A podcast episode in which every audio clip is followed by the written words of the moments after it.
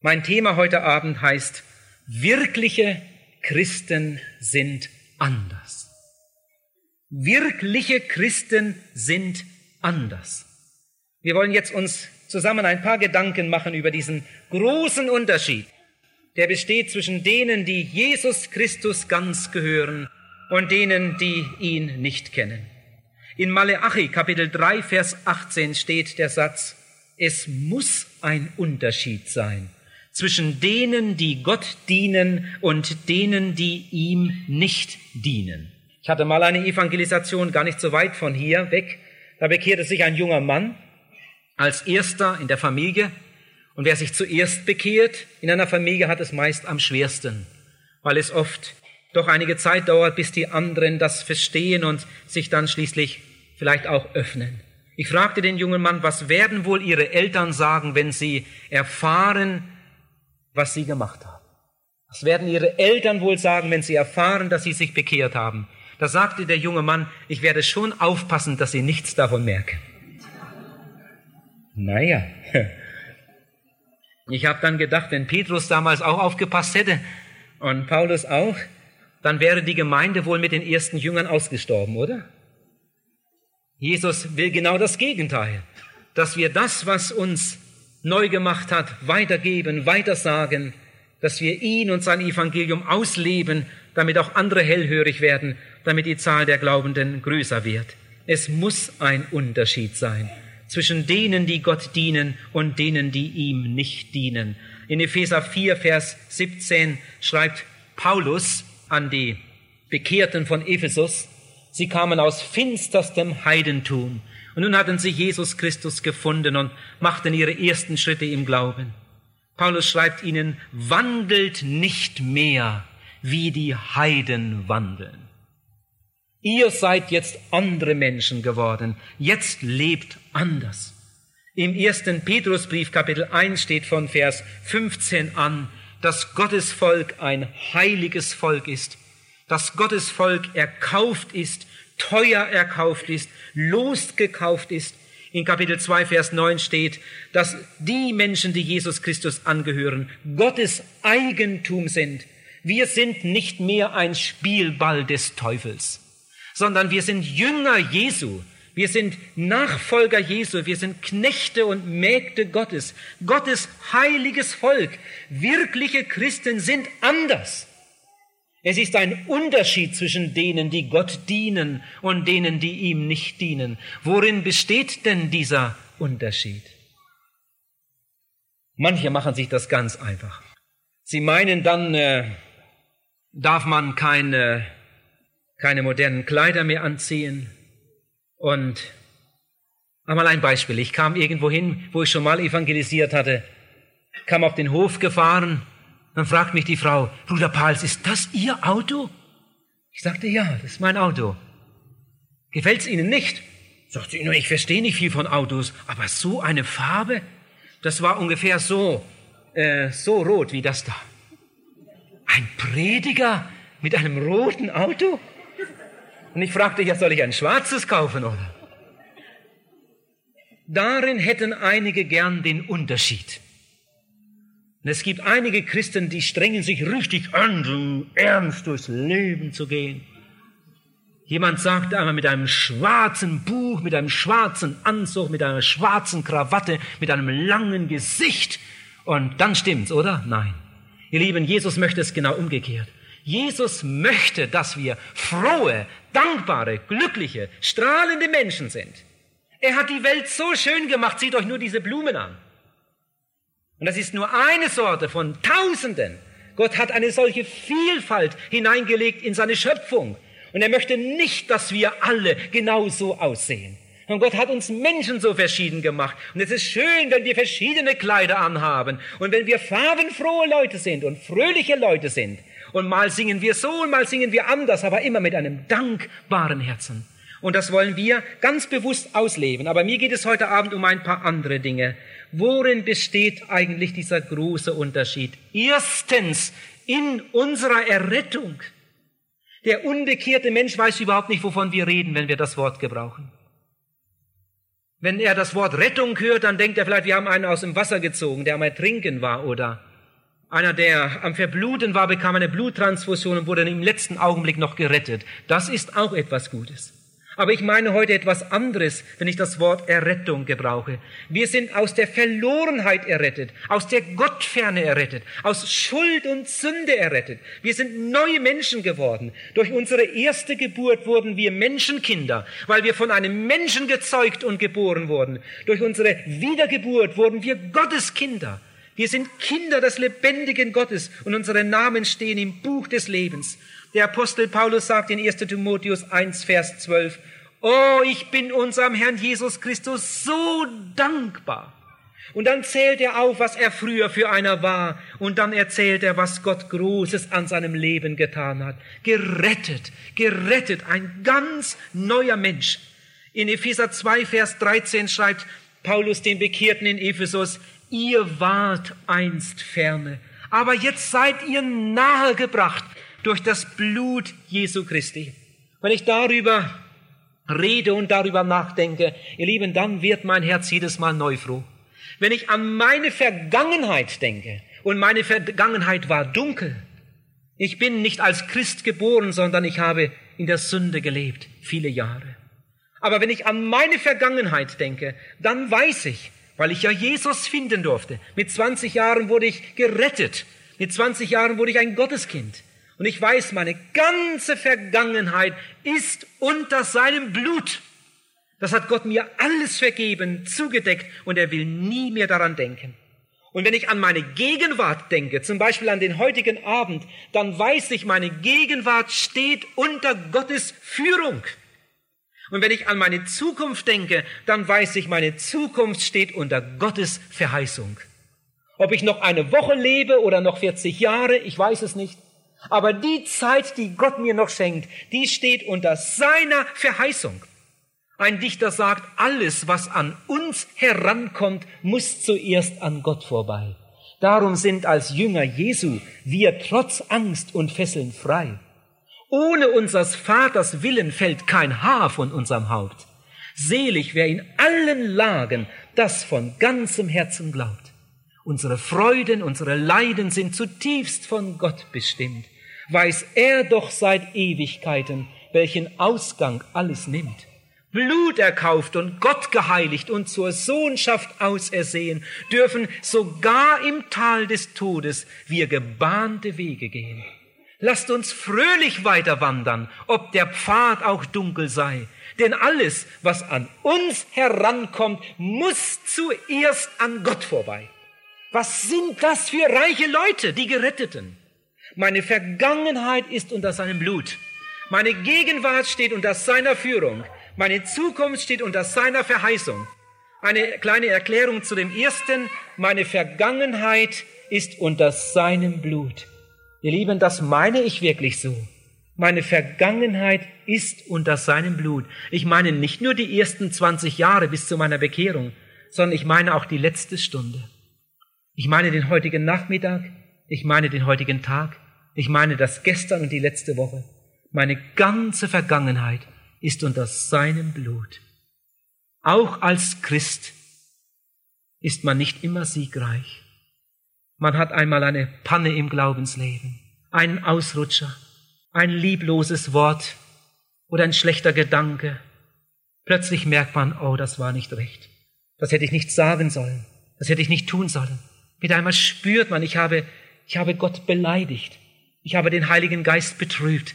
Man spürt, das war nicht in Ordnung. Und in dem Augenblick, wo ich es spüre, ob ich im fahrenden Auto sitze oder im Bett liege oder wo immer ich auch sein mag, in dem Augenblick, wo ich spüre, das war nicht in Ordnung, darf ich still oder wenn ich allein bin, auch laut dem Herrn Jesus sagen, Herr, es tut mir leid.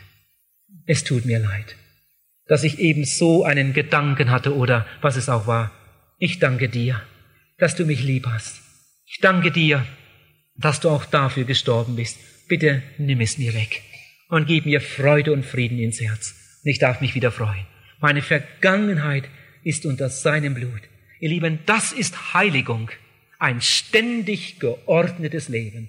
Heiligung ist nicht ein sündloses Leben. Das gibt es nicht. Heiligung ist ein ständig geordnetes Leben. Kommt etwas in dein Leben hinein, was Gott nicht gefällt? Das kann jedem passieren. Aber geh schnell damit zum Kreuz. Bring es in Ordnung. Ein ständig geordnetes Leben. Meine Vergangenheit ist unter seinem Blut. Oh, was sind das für reiche Leute. Es gibt so einige Männer und Frauen, auch heute, die Gott besonders gebraucht. Und manchmal mache ich mir Gedanken über diese Leute und ich habe jahrelang an diesen Leuten herumstudiert und habe mich gefragt, warum benutzt Gott zum Beispiel den Bruder so und so so außerordentlich? Vielleicht in einem ganz verborgenen Dienst, als Seelsorger oder als Hausvater und was weiß ich was. Aber man, man merkt so große Unterschiede. Das merke ich doch auch, wenn ich in die Häuser komme. Es gibt Menschen, die haben einfach ein Siegesleben. Die haben Freude, die haben Mut, die haben Kraft, die haben Gebetserhörungen. Und dann gibt es wieder andere, die sind auch schon 20 Jahre bekehrt, die liegen immer auf der Nase. Und manchmal frage ich mich dann wieder, woher diese Unterschiede? Ein Beispiel. Wir waren bei der Evangelistenkonferenz in Remesmühle und dort sprach Pastor Kemner. Und über den Mann habe ich mir schon viele Gedanken gemacht. Und inzwischen ist er ein sehr, ist er ein alter Mann und kann nicht mehr so wie einst. Aber was hat Gott durch diesen Mann getan? Wie ist das möglich? Warum gebraucht Gott diesen Mann so außerordentlich? Und dann sprach er in Remesmühle über Vollmacht. Der Weg zur Vollmacht. Auf den Vortrag hatte ich mich am meisten gefreut, denn, denn das ist ja immer wieder unsere Frage. Wie bekomme ich mehr Vollmacht? Was wird wohl Pastor Kemner zu diesem Thema sagen? Der Weg zur Vollmacht. Und dann fing er an und sagte, Brüder, ihr habt nur so viel Vollmacht, wie ihr Echtheit vor dem Herrn besitzt. Macht euch nichts vor. Macht euch nichts vor, es gibt kein, kein Geheimrezept. Du hast nur so viel Vollmacht, wie du Echtheit, Echtheit vor dem Herrn besitzt. Und dann sah er in die eine Richtung und fragte Bruder, bist du echt? Bruder, sei ehrlich. Bruder, bist du echt? Bist du echt? Und dann sah er in die Richtung, wo ich saß. Bruder, bist du echt? Der Satz hat mich durch all die Jahre hindurch begleitet. Ihr Lieben, wir können viele fromme Sprüche machen. Gott weiß, ob wir echt sind und der Teufel weiß das auch. Und der Teufel hat keine Angst vor den Leuten, die fromm reden. Und hinten herum stimmt's nicht. Bruder, bist du echt? Und dann erzählte Pastor Kemner eine Geschichte. Am Morgen, er war etwas in Zeitnot. Und dann fingen die Glocken schon an zu läuten. Und er musste los. Und dann, dann riss auch noch der Knopf da oben ab. Und dann hat er mit seiner lieben Frau geschimpft. Der war doch sicher nur noch halb dran. Hast du das nicht beim Bügeln gemerkt? Und jetzt, und die Glocken läuten schon. Große Aufregung im Hause Kemner. Da wurde schnell etwas gemacht und dann konnte er losmarschieren. Kam natürlich ein bisschen zu spät, aber er kam dann an und seine Frau saß in der ersten Reihe im Gottesdienst und hat nur mal gedacht, Heinrich, Heinrich, wie soll das gehen heute Morgen? Gott kann dich doch nicht segnen. Und dann kam Heinrich das letzte Mal um die Ecke, um die Stufen zur Kanzel hochzugehen. Und als er da um die Ecke kam, dann sah er seine Frau da sitzen, etwas gebeugt, betend. Und mit einem Mal macht er eine Linkskurve, nicht zur Kanzel, sondern zu seiner Frau, vor all den Leuten und streichelt seine Frau und sagt, bitte, verzeih mir. Und sie hat gesagt, Heinrich, ich wusste, dass du kommst. Und dann war alles wieder gut, vor all den Leuten. Und dann ist er auf die Kanzel und hat eine seiner vollmächtigsten Predigten gehalten. Lieben, als ich das hörte, da, da ging mir etwas auf. Der Teufel hat keine Angst vor den Leuten, die Einladungszettel verteilen mit schmutzigen Händen. Und darum möchte ich dich fragen heute Morgen, sag, sind deine Hände sauber? Der Teufel hat keine Angst vor Leuten, die einladen mit ihrem Mund und beten, deren Lippen nicht rein sind. Sag, sind deine Lippen sauber? Sonst musst du gar nicht erst anfangen. Der Teufel lacht über unsere Weisheit. Der Teufel spottet über unsere Anstrengungen. Aber der Teufel zittert, wenn wir mit reinen Lippen beten. Ihr Lieben, und solche Menschen sucht Gott. Männer und Frauen, junge Männer und junge Mädchen, die reine Lippen haben, die reine Hände haben, die reine Füße haben. Und das kann nur ein Geschenk sein. Das haben wir nie von uns selbst. Und ich sage das an diesem ersten Abend, weil ich gern möchte, dass wir uns alle, soweit wir gläubige Menschen sind, noch einmal prüfen. Ist wirklich alles in Ordnung? Und wenn etwas nicht in Ordnung ist, bitte bring es in Ordnung. Ist etwas in deiner Ehe nicht in Ordnung? Bitte entschuldige dich bei deiner Frau oder bei deinem Mann und geh zusammen auf die Knie und bring das vor den Herrn. Etwas zwischen dir und deinen Kindern. So viel an dir liegt, hab Frieden, bring das in Ordnung und dann wird der Herr dich gebrauchen können in einer mächtigen Weise. Meine Vergangenheit unter seinem Blut. Auch der Nachmittag, der Abend. Ist es so bei dir? Alles in Ordnung. Meine Gegenwart unter Gottes Führung. Wenn ich zurückdenke, muss ich kein schlechtes Gewissen haben. Ist alles in Ordnung. Wenn ich an heute denke, muss ich keine Sorgen haben. Er sorgt für mich. Wenn ich an meine Zukunft denke, muss ich keine Angst haben. Muss keine Angst haben, dass die Russen kommen. Vielleicht kommen sie. Muss keine Angst haben, dass du Krebs bekommst. Vielleicht bekommst du ihn. Muss keine Angst haben. Gott hat deine Zukunft in der Hand und er lässt nichts an dich herankommen, das dir nicht am Ende dienen würde. In einem Lied singen wir, oh, das ist ein anderes Leben, wenn man weiß, ich bin befreit. Meine Sünden sind vergeben, meinem Herrn bin ich geweiht. Wie viele Menschen gibt es, die blind sind für die Errettung. Arme Menschen. Vielleicht lächeln sie über uns, weil wir an die Bibel glauben, weil wir noch an Gott glauben. Sie sind so gebildet und modern, sind längst darüber hinweg. Und sie wissen nicht, sie merken nicht, was für arme, betrogene Menschen sie sind. Blind für die Errettung. Es gibt aber auch Menschen, die sind gar nicht so weit weg davon. Die sind nicht gegen Gott. Die sind eigentlich nicht gegen die Bibel, aber den Schritt über die Grenze haben sie nie getan. Lieben, es gibt Menschen, die könnten schon lange bekehrt sein, wenn sie nur wollten. Und vielleicht sitzen heute Abend einige hier in diesem Zelt, die wissen ganz genau, wenn ich nur wollte, ich könnte schon lange bekehrt sein. In der letzten Evangelisation hat Gott so deutlich den Finger auf deine wunden Stellen gelegt und du hast ganz genau gespürt, Gott meint mich und du bist trotzdem rausgegangen und hast dich nicht bekehrt. In fast allen christlichen Versammlungen sitzen einige solche. Die könnten schon lange gerettet sein, aber sie sind nicht gerettet, weil sie nicht wollen. Aber jetzt spreche ich einmal zu denen, die gerettet sind. Ihr Lieben, es gibt eine andere Not. Ich weiß, das ist die größte, die größte Katastrophe, die es gibt, wenn ein Mensch den Anschluss verpasst. Aber das andere ist auch schlimm. Wenn ein Mensch sich bekehrt, wiedergeboren wird, ein Kind Gottes wird und dann als passives Glied dasitzt und sich bedienen lässt und nie zum Mitarbeiter wird. Kein Auge für die Berufung. Und das ist mein zweiter Punkt. Ihr lieben, Gott hat eine Berufung für uns. Nicht nur für Abraham und Mose und Paulus. Ich weiß, es gibt eine Berufung oder Berufungen zu ganz besonderen Diensten. Du kannst jetzt nicht sagen, ich will Apostel werden. Das geht nicht. Dazu braucht man eine ganz besondere Berufung. Du kannst auch nicht sagen, ich will Bibellehrer werden. Das geht nicht. Sondern Gott beruft. Epheser 4 steht von diesen ganz besonderen Berufungen zu bestimmten Diensten. Aber darüber hinaus ist jedes Gotteskind berufen zur Mitarbeit in der Reichsgottesarbeit. Wir sind berufen mit einem heiligen Ruf zu einem heiligen Dienst und viele Menschen haben dafür einfach kein Auge, einfach keinen Blick. Das ist eine Not. Ich möchte dich einmal fragen, lieber Bruder, liebe Schwester, wann hast du den letzten Traktat verteilt?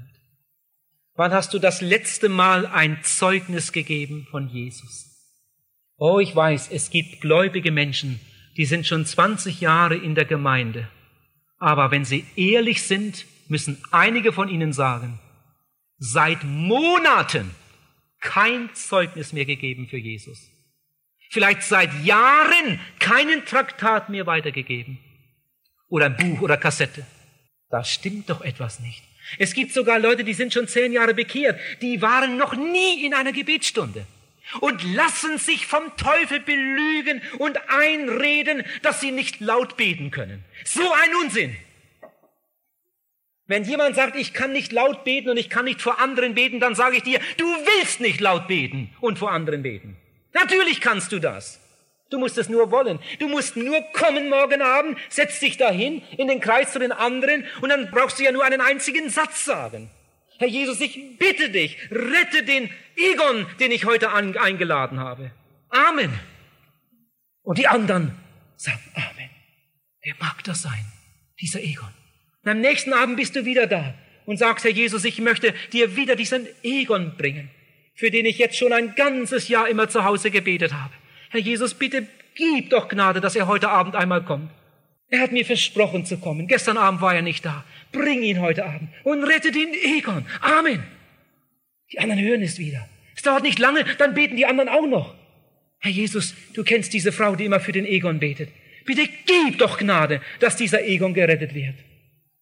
Ihr Lieben, lasst uns unsere Berufung sehen und da einsteigen und uns vom Herrn gebrauchen lassen. Und wir werden staunen, wie gern Jesus Christus uns gebraucht. Ich habe hier ein Zitat, es kommt aus der Heilsarmee in Hamburg. Da sagt jemand, das große Unglück dieser Welt, der große Jammer dieser Zeit ist nicht, dass es Gottlose gibt, sondern dass wir so mittelmäßige Christen sind. Das ist wahr.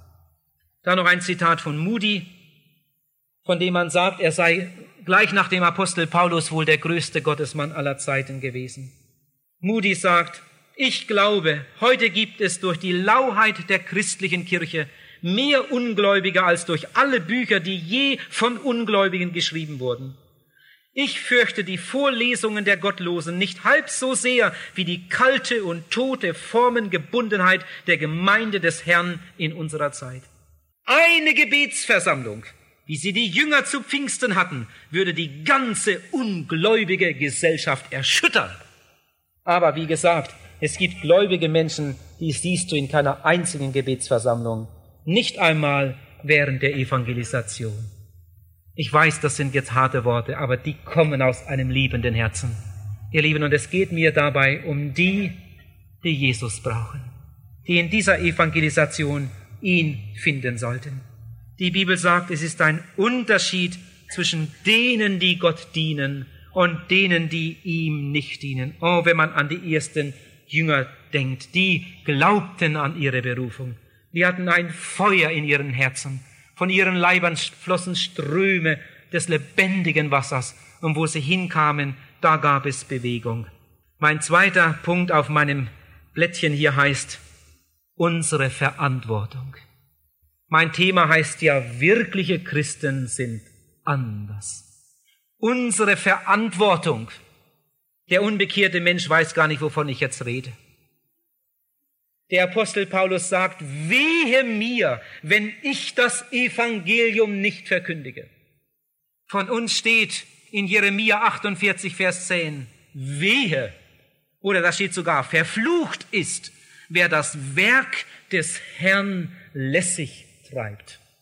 Verflucht ist, wer die Reichsgottesarbeit nur so nebenbei erledigt.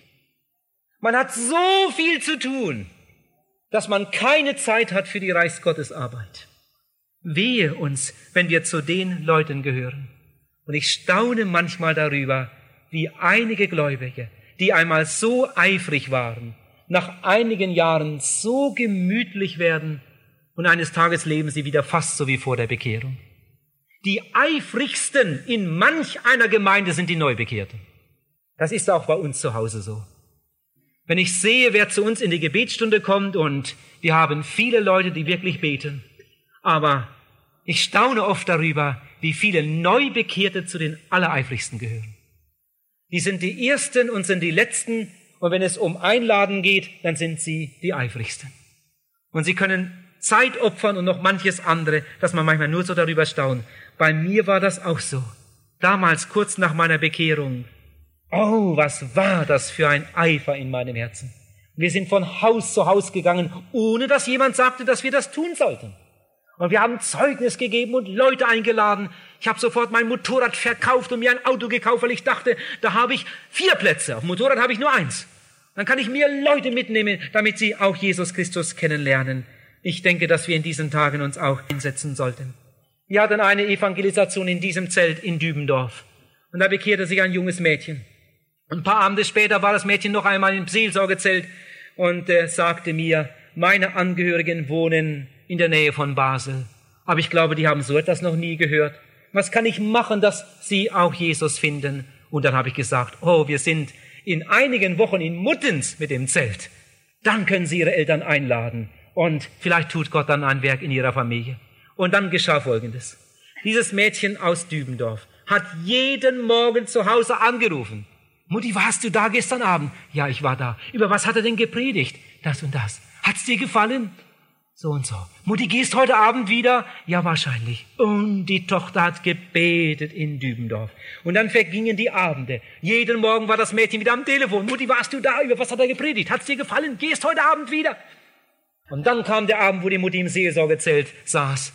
Und ich wie das dann meist so ist. Ich frage dann, ist schon jemand aus ihrer Familie bekehrt? Wie sieht zu Hause aus? Dann sagt sie, ja, meine Tochter, die müssten Sie kennen. Die hat sich doch auch bekehrt im Zelt in Dübendorf. Jeden Morgen hat sie angerufen. Dann hat sie mir die und die Geschichte erzählt. Und von daher weiß ich das nun alles. Nach einigen Abenden war dann das Eis geschmolzen und auch die Mutter öffnete ihr Herz für Jesus.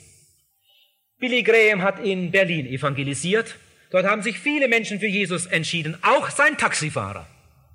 Als man später den Taxifahrer fragte, äh, an welchem Abend haben Sie sich denn bekehrt, hat er es gesagt.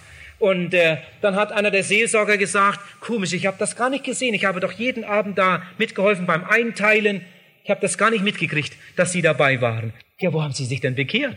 Ja, im Auto, im Taxi. Er war der Taxifahrer von Billy Graham, er hat ihn jeden Abend nach der Predigt in sein Logis gefahren.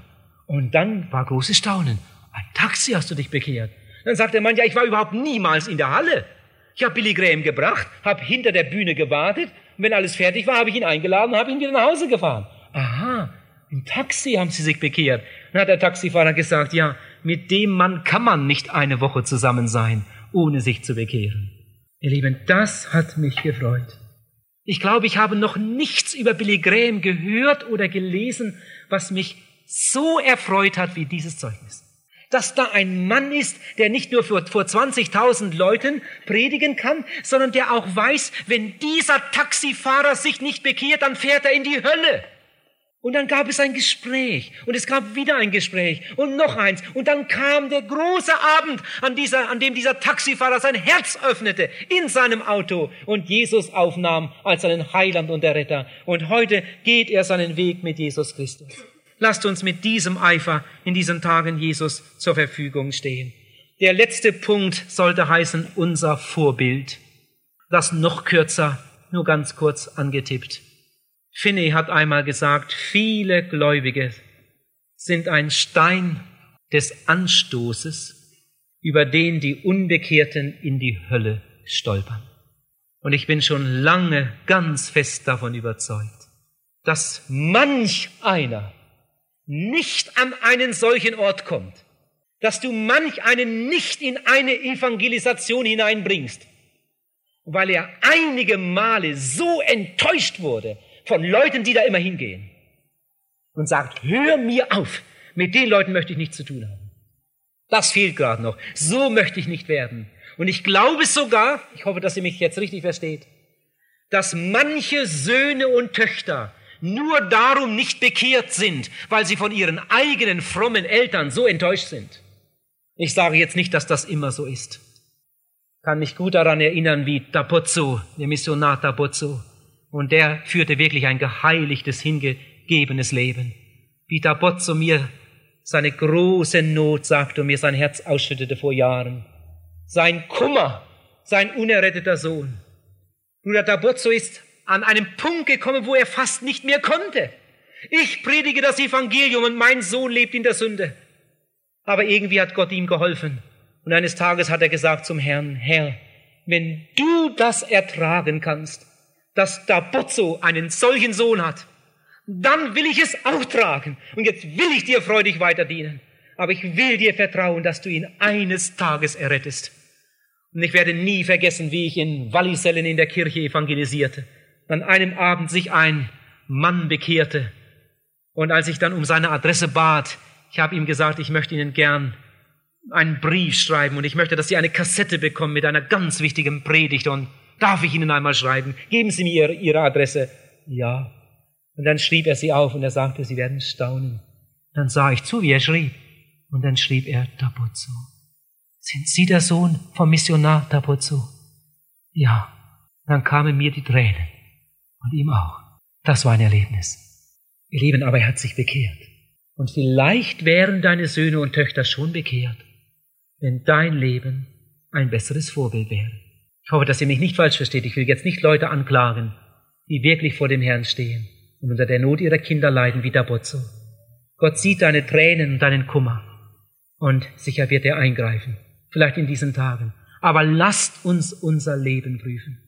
Lieben, wenn unsere Ehe nicht glücklich ist, was sollen dann unsere Kinder vom ganzen Christentum halten? Wenn wir zankend und streitend durch die Woche gehen, was sollen dann unsere Kinder von unserem Glauben halten? Dein Leben sollte Licht sein, Salz sein für die anderen. Gott möge es schenken.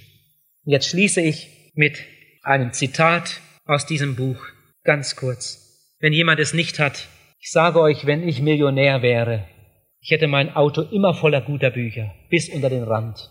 Und ich würde viele, viele gute Bücher weggeben. Es gibt so einige bestimmte Bücher. Einige für junge Leute, einige für Eheleute, einige für Gläubige, die mitarbeiten möchten. Und dieses Buch wäre auch unter denen, die ich verschenken würde zu Tausenden. Glühende Retterliebe. Wenn du bekehrt und wiedergeboren bist und das Buch noch nicht hast, das solltest du unbedingt haben. Wenn du es nicht kaufen willst, dann sieh einmal zu, wer es kauft. Wenn er weggeht vom Büchertisch, fragst du, du, wenn du es durch hast, leihst du es mir mal aus. Er wird es sicher machen. Aber das solltest du lesen. Glühende Retterliebe. Hört einmal nur ein paar Sätze. Wenn die Last der Verantwortung für die Seelen deiner Mitmenschen nicht schwer auf dir liegt, dann hast du selbst eine Erneuerung nötig. Ist es denn möglich, dass du auf dem schmalen Pfad zum Himmel bist, während deine Lieben verloren gehen? Und ist es wahr, dass du keine innere Not leidest um ihretwillen? Dass dich die Last der Verantwortung für sie kein bisschen bedrückt? Dass deine Augen trocken bleiben und du ganz ruhig und zufrieden bist bei dem klaren Bewusstsein, dass du zum Himmel eingehst, während sie in die Hölle fahren werden? Wie steht es um deinen Vater? Wie wird es deiner Mutter ergehen? Wie steht es mit deinen Söhnen und Töchtern, mit deiner Frau oder mit deinem Mann? Hast du Heilsgewissheit und sie gehen verloren und trotzdem leidest du keine Not um sie? Hast trotzdem keine Gebetslast für sie auf dem Herzen? Oh, wenn ich wüsste, dass ich einen Sohn oder eine Tochter hätte, die keine Gewissheit der Sündenvergebung hätten. Ich weiß nicht, woher ich dann die Ruhe zum Essen und Schlafen nehmen könnte. Ich glaube, ich würde die halbe Nacht aufbleiben und in meiner großen Herzensangst vor dem Angesicht Gottes rufen und flehen um ihretwillen. Ich würde die Hörner des Altars ergreifen und sie nicht eher loslassen, bis sie Jesu erlöstes Eigentum geworden wären. Meine Augen wären voll Tränen und mein Herz voll Kummer und Sorge. Ich könnte keine Ruhe finden, bis sie die große Entscheidung für Christus getroffen hätten. Wie könnte ich dastehen und es aushalten, dass in unserem Kreis Lücken sind? Ich möchte jedes Glied meiner Familie bekehrt sehen und ich könnte es nicht ertragen, wenn es anders wäre. Nimm es mit und lies das ganze Buch. Vielleicht jeden Tag ein paar Seiten in diesen Tagen und es wird dich in Bewegung bringen. Es gehört neben der Bibel zu den wertvollsten Büchern, die ich überhaupt habe. Es ist immer in meinem Reisekoffer. Es begleitet mich auf jeder Reise. Ich weiß nicht, wie viele Mal ich es durchhabe und jedes Mal lese ich es wieder mit derselben starken Ergriffenheit. Glühende Retterliebe. Ihr lieben Gott sucht keine Fantasten, die alles im Kopf haben, die alles wissen, sogar noch besser wissen als die anderen und nichts tun, sondern Gott sucht Menschen, die sich mit einer glühenden Retterliebe verwenden für seine heiligen Interessen. Bist du gerettet? Sag, bist du gerettet? Sonst lass dich heute retten. Weißt du um deine Berufung? Wenn es bislang nicht klar war, bitte stelle dich heute zur Verfügung. Siehst du deine große Verantwortung? Der Herr möge es schenken, dass wir alle so richtig einsteigen. Ihr Lieben, und diese Evangelisation kann ein Siegeszug des Evangeliums werden in dieser Gegend. Tage des Heils, Tage der Rettung, Tage der Freude, zur Verherrlichung Gottes. Gott möge es schenken. Jetzt bete ich noch kurz. Wir danken dir, lieber Herr, dass wir diese Evangelisation nun so beginnen durften. mit Liedern des Heils, mit einem Appell an die Herzen derer, die dich kennen, mit dem ganz großen Wunsch, dass du uns in diesen Tagen gebrauchst. Herr Jesus, ich bitte dich für alle, die dich kennen. Bring sie in Bewegung. Bitte, Herr. Bring sie in Bewegung. Und komm mir ganz besonders zur Hilfe. Herr, ich möchte nicht anderen predigen und selbst verwerflich werden. Bitte gib mir ein Herz voller Liebe. Fülle mein Herz mit deinem Erbarmen. Gib mir gute Ideen. Gib mir Mut. Gib mir Weisheit. Deine ganz große Liebe. Nur du kannst das tun. Herr Jesus, segne alle, die in der Verantwortung stehen, in der Mitarbeit, im Chor oder an sonst irgendeinem wichtigen Ort, aber darüber hinaus jedes, das dir gehört. Bitte segne uns. Herr, und wenn heute Abend irgendjemand hier ist, der noch keine Heilsgewissheit hat, oh Herr, lass es ihm schwer werden, diese Stätte so zu verlassen. Gib ihm den Mut zu einem helfenden Gespräch, zu einer klaren Entscheidung für dich. Wir danken dir für das wunderbare Wirken deiner Liebe. Amen.